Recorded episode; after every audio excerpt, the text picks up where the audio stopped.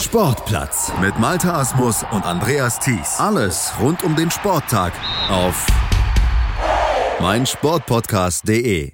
Futsal-Dienstag auf mein Sportpodcast.de. Die deutsche Meisterschaft jetzt wieder Thema bei uns und die Halbfinals stehen fest. Die letzten Entscheidungen in den Viertelfinal-Rückspielen sind gefallen am Wochenende und wir fassen natürlich wieder alles zusammen und haben da einiges ja auch bemerkenswertes zu berichten. Vor allen Dingen ja auch von den zwei Spielen, die noch so ein bisschen auf Messers Schneide standen und da gucken wir drauf mit unserem Experten, mit Heinz-Peter Effing von futsalgermany.de. Moin Heinz-Peter. Moin Malte. Dann fangen wir auch gleich an mit dem spannendsten Spiel, das es an diesem Wochenende und was es überhaupt in diesem gesamten Viertelfinale gab, nämlich das Duell zwischen Sennestadt und Liria Berlin. Wir haben letzte Woche über das 3 zu 3 im Hinspiel berichtet und können jetzt über ein eine Entscheidung im 6-Meter-Schießen berichten. Am Ende ging es nämlich mit 5 zu 4 für Liria Berlin aus. Die setzten sich dann ganz knapp in Sennestadt im Rückspiel durch und stehen jetzt im Halbfinale. Und zu diesem Spiel haben wir natürlich auch Stimmen eingefangen. Wir hören den Trainer der Sennestatter. Wir hören Sebastian Rauch, der ja ein bisschen Frustbewältigung gleich bei uns im Interview betreiben wird. Und wir hören einen glücklichen Johnny Göde von Liria Berlin. Ja, aber was soll ich dazu sagen? Ähm, wenn man nach 80 beziehungsweise sogar 90 Minuten dieses Viertelfinals gegen Berlin, ja, und das ist die jetzt wirklich auch tatsächliche Statistik in zwei Spielen, 46 zu 17 Großchancen insgesamt hat. Und dann steht es im Hinspiel 3-3 am Ende und im Rückspiel 6-6. Und dann hat man in der Verlängerung allein so viele Torchancen wie der Gegner in den gesamten zuvor absolvierten 40 Spielminuten. Und dann fliegst du im 6-Meter-Schießen raus. Das ist einfach ein richtig dreckiges Gefühl. Ist einfach richtig dreckig. Naja, die letzten beiden Jahre war es ja schon knapp.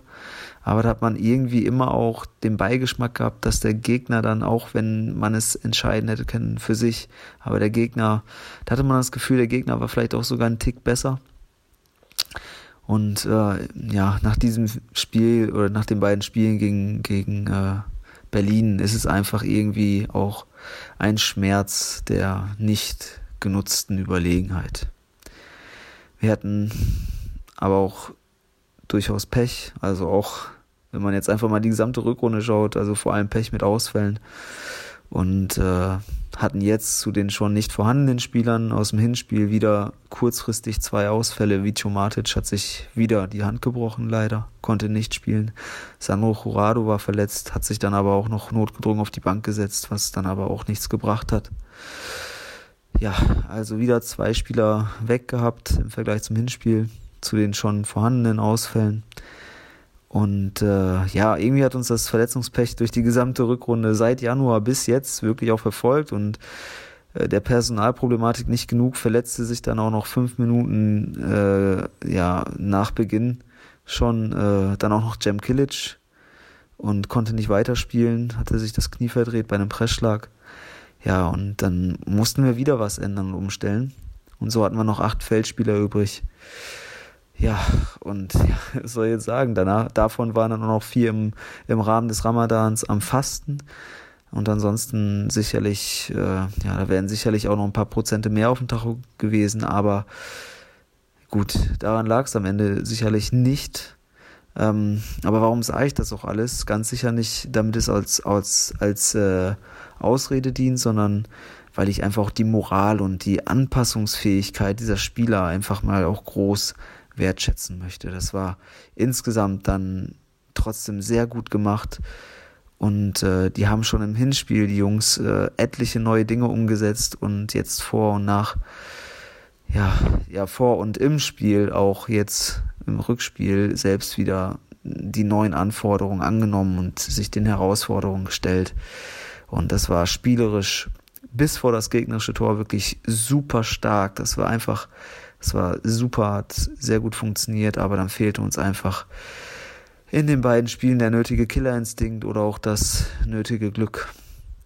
Denn, ja, vielleicht fasst das am besten zusammen. Unsere größte Schwäche war zugleich Berlins größte Stärke und diese lassen sich einfach, also diese beiden Faktoren, Stärken und Schwächen beider Teams oder besser gesagt unsere Schwäche und Berlins Stärke, lassen sich an der Torchancenstatistik der Verlängerung sehr gut ausmachen, denn in der Verlängerung hatten wir alleine so viele Torchancen wie, Berlin in den gesamten 40 Minuten davor. Und nach 50 Minuten stand es dann genau wie nach 40 Minuten halt 6-6. Ja, und dann entscheidet das 6-Meter-Schießen. Und da entscheidet dann leider das Glück. Und das Glück war in diesem Finale ganz sicher nicht auf unserer Seite. Ja, aber gut, manchmal sagt man ja auch, der Erfolg kennt keinen Zufall. Und die Niederlage auch nicht. Und am Ende haben wir auch einfach gesehen. Und das sehen wir jetzt auch ganz klar. Dass es nicht möglich war, die Ausfälle unserer beiden Stammfixus, Ibo Kalemschi und Hakan Güsel, vor allem im Defensivspiel zu kompensieren. Denn wir haben bei, rund, äh, bei neun Gegentoren und rund, weiß ich nicht, 18 bis 20 Großchancen des Gegners ähm, ja, von diesen Chancen wären mit unseren Stammfixus ein Großteil unterbunden gewesen. Da bin ich mir ganz sicher, denn die bilden das Herzstück unseres Defensivkonzepts und wissen, wie sie in bestimmten Situationen agieren. Aber so ist es halt nun, so ist es, es ist wie es ist und es ist schmerzhaft und enttäuschend, das kann ich euch sagen. Ähm, vor allem mit dem Wissen, da wir in Vollbesetzung eine ganz andere Rolle gespielt hätten. Da bin ich mir ganz sicher, aber hätte, hätte Fahrradkette.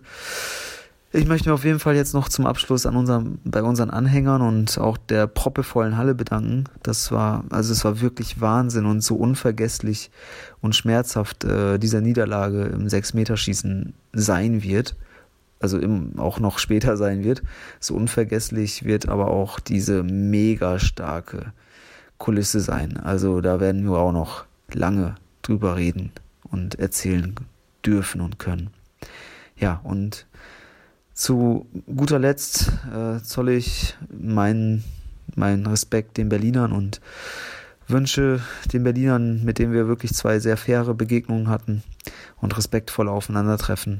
Ich wünsche den Jungs auf jeden Fall viel Erfolg und viel Glück äh, für das Halbfinale gegen Weilendorf. Alles Gute dafür nach Berlin. Ja, war ein unfassbares Spiel. Wir sind immer noch so ein bisschen sprachlos, äh, weil das eine gigantische Stimmung war. Ähm, beide Fans haben ihre Teams nach vorne gepeitscht. Ähm, wir sind natürlich froh, dass wir unseren Fans am Ende dann den Sieg schenken konnten. Ähm, und ich denke auch spielerisch äh, war es nicht unverdient. Wir haben echt gut Gas gegeben in der ersten Halbzeit, haben unseren Matchplan wirklich gut umgesetzt, in der, gerade in der ersten Halbzeit, weil wir ähm, wussten um die Spielphilosophie von Sennestadt. Wir wussten, dass sie es gerne von der Distanz probieren. Und ähm, dieses Risiko sind wir eingegangen. Wir wollten einfach in der Defense gut stehen und ihnen nur die Chance geben, von der Distanz gefährlich zu werden. Ähm, und dann äh, wollten wir uns auf unser Kombinationsspiel, unsere Kontergelegenheiten verlassen, weil wir wissen, dass wir dort gute Leute haben, die die Situation eiskalt ausnutzen, die auch im Abschluss dann brandgefährlich sind. Und ja, das hat in der ersten Halbzeit einfach wunderbar geklappt. Ähm, da sind wir, denke ich, schon verdient 3-0 in Führung gegangen. Und ähm, dann wurde es halt ein bisschen kopflos. Also dann in der zweiten Halbzeit, äh, weiß ich nicht, haben wir es vielleicht ein bisschen zu viel gewollt sind in manchen Situationen so ein bisschen ungestüm äh, reingegangen, ähm, wollten den Ballgewinn unbedingt erzwingen, wo man sagt, ja, nee, muss man jetzt nicht so reinstürzen, kann man auch noch mal ein bisschen Abstand halten und ein bisschen mit Köpfchen agieren.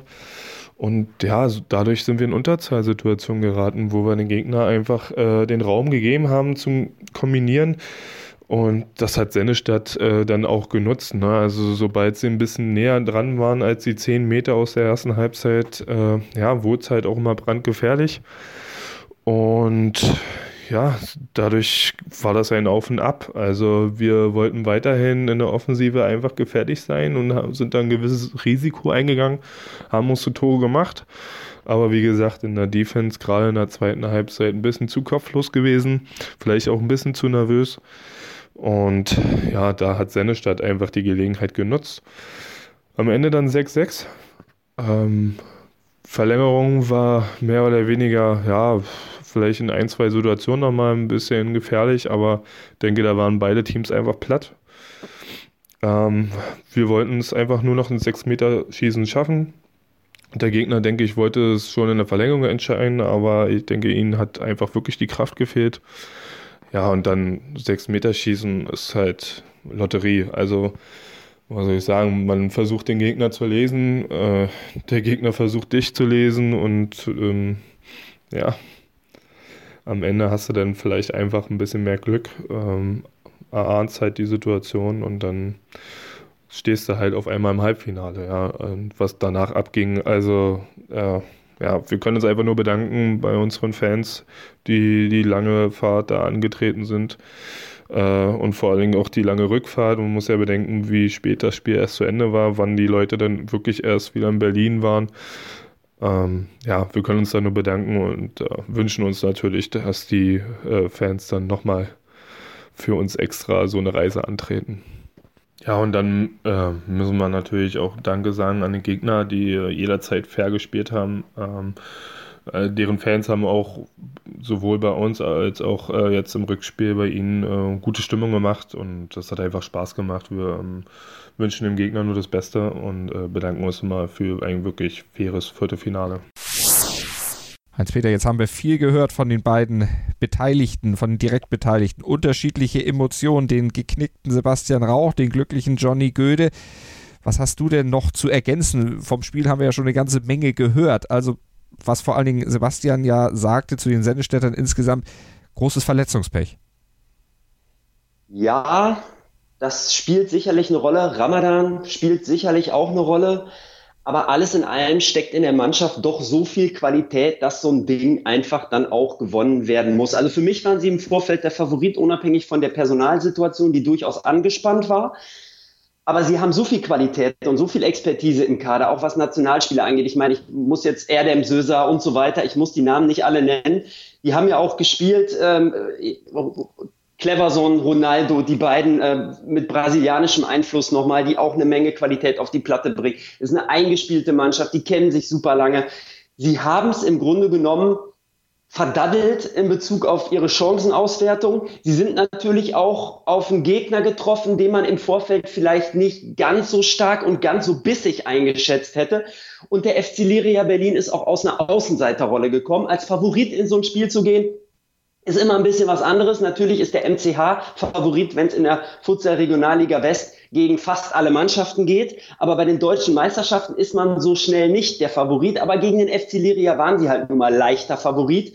Und dieses, mit dieser Favoritenrolle sind sie vielleicht dann auch kopfmäßig nicht, nicht so richtig gut klargekommen. Wir haben es letzte Woche gesagt, das 3-3 war ein gefährliches Ergebnis.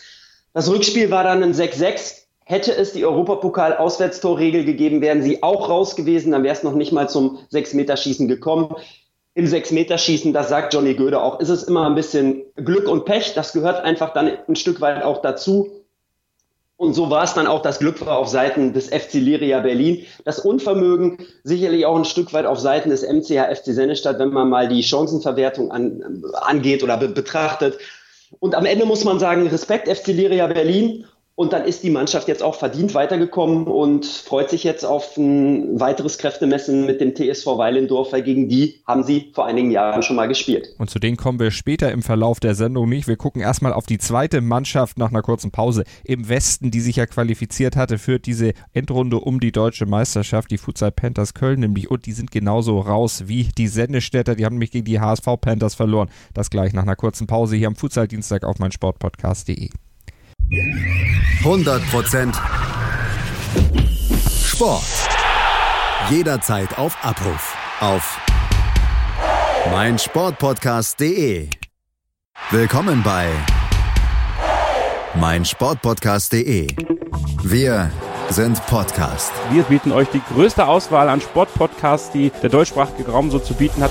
Über 20 Sportarten. Mehr als 45 Podcast-Serien über 9000 veröffentlichte Podcasts und über 5 Millionen Podcast-Downloads allein im Jahr 2018. Wir sind Podcast. Wir sind meinsportpodcast.de. Futsal Panthers Köln gegen HSV Panthers. Unser nächstes Spiel hier am Futsal Dienstag auf meinsportpodcast.de. Das Rückspiel im Viertelfinale um die deutsche Meisterschaft fand am Wochenende statt und da verloren die Panthers aus Köln dann zu Hause mit 2 zu 4 gegen die Panthers aus Hamburg und sind damit ausgeschieden. Zwei Mannschaften aus dem Westen angetreten, zwei jetzt raus, die Nordlichter also weiter und von denen hören wir Jalcin Celani, den Torhüter zum 4 zu 2 Sieg. Ähm, unser Spiel in Köln haben wir 4 zu 2 gewonnen. Ähm, es war ein sehr gutes Spiel, wie ich finde, von beiden Seiten. Ähm, es war, auch wenn das Hinspiel mit vier Toren gewonnen wurde, ein trotzdem spannendes Spiel, wie ich fand, ähm, oder wie ich es auf dem Parkett empfunden habe. Vielleicht nicht so spektakulär wie das Hinspiel mit ähm, 16 Toren, aber dennoch äh, denke ich, dass die Zuschauer da, die vielen Zuschauer auf ihre äh, Kosten gekommen sind. Ähm, unsere Mannschaft hat das sehr gut gemacht, wie ich finde. Ähm, man muss ja bei so einem Spiel, wenn man mit äh, vier Toren ähm, Führung in so ein Spiel reingeht äh, und mit dem Wissen, dass da zwei ähm, Leistungsträger wie Timo, Heinze und ähm, äh, Rüschi fehlen, ähm, ja, muss man da auf jeden Fall erstmal die Spannung hochhalten. Das ist immer nicht so ähm, einfach. Äh, das haben wir aber sehr, sehr gut gemacht, sind auch mit 2-0 in Führung gegangen. Ähm, also haben da überhaupt nicht irgendwie den, den Larry gemacht, äh, wie man so schön sagt, äh, sondern Vollgas gegeben von Anfang an. haben dann das 2 zu 2 äh, kassiert, haben uns dadurch aber nicht ähm, irgendwie verunsichern lassen, sondern haben dann wieder in Form von äh, Onur Saglam äh, wieder zurückgeschlagen, auch wieder ähm, durch den äh, bedingt durch den Flying Goalie von der Kölner Seite. Und am Ende hat dann ja, unser Michi Meier auch noch den Deckel draufgesetzt mit dem 4 zu 2. Ja, da sind wir sehr zufrieden mit. Beide Spiele gewonnen. Äh, hätten vielleicht einige Experten so nicht erwartet vor diesem äh, Viertelfinale. Ja, und jetzt geht's volle Fahrt Richtung Hohenstein-Ernsthal. Da freuen wir uns auf diesen Gegner. Man freut sich immer, wenn man gegen den aktuellen äh, Meister spielt. Mm, ja, und da haben wir sicherlich noch eine Rechnung vom letzten Jahr offen, die wir dieses Jahr dann begleichen wollen. Heinz-Peter, jetzt sind beide Westclubs raus. Was sagt das letztlich auch über die Stärke der Futsal-Liga West aus im Vergleich oder im deutschlandweiten Vergleich?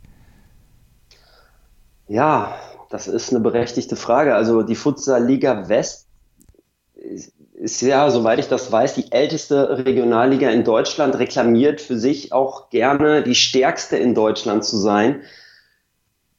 Es ist natürlich immer schwer, sowas dann auch auf die deutschen Meisterschaften zu übertragen. Möglicherweise ist die Leistungsdichte, und das haben wir in der vergangenen Saison ja nun mal wirklich in der Futsalliga West gehabt, wir haben eine enorme Leistungsdichte gehabt. Da ist nur der FC Schwerte halt extrem abgefallen.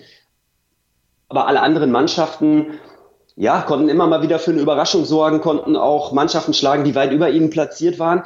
Aber es hatte keine Aussagekraft in diesem Fall für die deutschen Meisterschaften. So auch beim Spiel HSV Panthers äh, oder Panthers gegen Panthers oder Panthers Köln. Das Spiel war allerdings äh, jetzt, was die Favoritenrolle angeht, äh, ausgeglichen verteilt für mich im Vorfeld. Also da stand die Chance ganz klar bei 50-50. Die Kölner haben es hier für mich im Hinspiel verbockt einfach, wenn man bis zur 29. Minute in Hamburg mit 6 zu 3 führt, zur Halbzeit mit 4 zu 1 führt und dann wirklich drei Viertel der Spielzeit sind rum und man führt mit drei Toren, dann muss man ein anderes Ergebnis erzielen als ein 6 zu 10. Also das ist einfach nicht gut gelaufen in Hamburg, das muss man klar sagen. Natürlich kann man ein Spiel mit zwei Toren Unterschied zu Hause gegen die HSV Panthers verlieren. Das kann passieren. Immerhin sind sie viermaliger deutscher Meister, verfügen über eine Menge Erfahrung, über eine Menge Biss, über eine Menge Wille, über aktuelle Nationalspieler. Und äh, ich denke, das Spiel war auch schon im Hinspiel entschieden. Insofern die Kölner konnten nochmal 0 zu 2 ausgleichen auf 2 zu 2, haben dann aber Ende, am Ende mit 2 zu 4 verloren. Die Hamburger haben es seriös zu Ende gespielt. Das sagt auch Jalcin Zilani. Sie haben es konzentriert angegangen, das Ding, sind nicht nach Köln gefahren, haben sich gedacht, ah, wir führen 10-6, kein Ding, passiert gar nichts. Nein, sie sind konzentriert geblieben und so haben sie in Köln auch gespielt und haben insofern beide Spiele gewonnen. Und Jalcin sagt, das überrascht ein Stück weit und mich persönlich hat es auch überrascht, dass sie wirklich zwei Siege eingefahren haben. Aber nach dem 10 zu 6 im Hinspiel war für mich eigentlich klar, die Kölner können das Ding nicht mehr drehen Und so ist es dann auch leider gekommen. Sie haben nicht den Larry gemacht, die Hamburger, das sagte Jalcin eben ja, gesagt. genau. Und den Larry werden sie wahrscheinlich auch nicht im Halbfinale machen, denn da sind sie dann natürlich gefordert, nochmal wieder gefordert, denn nach den Futsal Panthers Köln sind dann die Hohenstein Ernsthaler der nächste Gegner und auch die haben nicht den Larry gemacht, die haben ganz klar im Hinspiel zu Hause 6 zu 0 gegen St. Pauli gewonnen und das Rückspiel in Hamburg bei St. Pauli haben die Hohenstein Ernsthaler dann auch seriös nach Hause gespielt. 7 zu 3 nochmal gewonnen. Also da kommt ein richtig harter Brocken natürlich auf die HSV Panthers dann zu. Ja, definitiv. Und ähm, Jalcin sagte auch, sie haben noch eine Rechnung offen aus dem Vorjahr. Da haben sie zu Hause 2 zu 5 verloren. Auch verdient verloren, muss man sagen. Das Spiel habe ich äh, fast komplett live gesehen. Auf Facebook wurde es, glaube ich, damals übertragen. Und ähm, in 2015 gab es dieses Aufeinandertreffen übrigens auch schon mal. Da gewannen die Hamburger zu Hause mit 6 zu 3 auch im Halbfinale. Das heißt, es ist jetzt das dritte Halbfinalduell. Jetzt gibt's Hin- und Rückspiel. Also zwei Möglichkeiten, das Ding für sich zu entscheiden, aber auch zweimal den Druck, das Ding vielleicht noch zu verlieren. Wir wissen ja alle auch in der Champions League letzte Woche, was da für Sachen passiert sind. Aber du hast schon ganz recht, die Hamburger müssen ein richtig dickes Brett bohren und äh, ja, den Larry können sie sich definitiv weder im Hinspiel in Hohenstein-Ernsthal, noch im Rückspiel zu Hause in Hamburg. Am äh, Hinspiel ist, glaube ich, am 18.05. Rückspiel eine Woche später. Da können sich den Larry definitiv nicht erlauben. So sieht's aus. Also, ganz, ganz spannendes Spiel dann ab der nächsten Woche, die wir dann auch natürlich beim Futsal-Dienstag hier auf meinsportpodcast.de uns ganz genau angucken werden. Und jetzt gucken wir auch noch auf den Sieg des TSV Weil im Dorf gegen die Futsal Warriors Saar. 7 zu 2 ging es damit im Rückspiel für die Weil im Dorfer aus. Die hatten ja auch schon das Hinspiel gewonnen mit 12 zu 5, also torreich war es dann auch im Rückspiel wieder. Und wir hören Michael Bachmann vom TSV Weil im Dorf. Die Vorgaben des Trainers wurden im Rückspiel 1 zu 1 umgesetzt. Mit den sieben Toren Vorsprung mussten wir nicht auf Teufel komm raus stürmen. Die Mannschaft hat den Ball gekonnt zirkulieren lassen. Man hat den Unterschied deutlich sehen können zwischen einer Mannschaft, die Futsal spielt und einer Mannschaft, in der gute Kicker sind, aber keine Möglichkeit haben, im Futsal zu trainieren, geschweige denn auf höherem Niveau zu spielen. Im Halbfinale freuen wir uns auf die zwei Spiele in Berlin. Da haben wir ja noch was offen aus dem Jahr 2016. Schauen wir mal, wie weit die Reise für den TSV Weil im Dorf geht. Hans-Peter, er hat es gesagt, ist natürlich klar, äh, eine Mannschaft, die eingespielt ist, die kann dann am Ende auch triumphieren. Für dich waren sie ja sowieso der Favorit auch in diesem Duell schon im Vorfeld. Ja, definitiv. Und das haben sie auch deutlich auf die Platte gebracht, muss man klar sagen. Ich glaube, der TSV Weilendorf hat richtig Bock auf die deutschen Meisterschaften und hat richtig Bock auf den Titel und ist auch einer der Favoriten. Jetzt auch Favorit im Halbfinale gegen den FC Liria Berlin, gegen die Warriors Saar haben sie mit 19 zu 7 Toren im Grunde genommen gar nichts anbrennen lassen sind ihrer Favoritenrolle gerecht geworden und können jetzt im Halbfinale Revanche nehmen für eine Niederlage, die sie auch mal erlitten haben gegen den FC Liria Berlin. Das war, lass mich kurz schauen, ähm, das ist glaube ich schon ein bisschen her, das war genau 2016, da ist der FC Liria ins Endspiel eingezogen, damals in Hamburg gegen die Hamburg Panthers mit 2 zu 4 verloren. Da schlug man den TSV Weil in Dorf in einem Spiel allerdings, in diesem Jahr wird es ja zum ersten Mal mit zwei Spielen Hin- und Rückspiel gespielt, mit 4 zu 3 gewann man damals in Stuttgart. Ich denke, der TSV Weilendorf wird da was dagegen haben, aber der FC Liria Berlin hat gezeigt, dass er Spitzenmannschaften und der MCH FC Sennestadt war für mich sogar ja zumindest äh, mit realistischen Chancen ausgestattet, in diesem Jahr den Titel zu holen. Kann auch gegen Spitzenmannschaften bestehen. Jetzt müssen sie gegen eine weitere Spitzenmannschaft spielen und das ist der TSV Weilendorf und da geht's los am kommenden Samstag, am 18.05.2019. Ich glaube 18 oder 19 Uhr ist Anstoß in Berlin.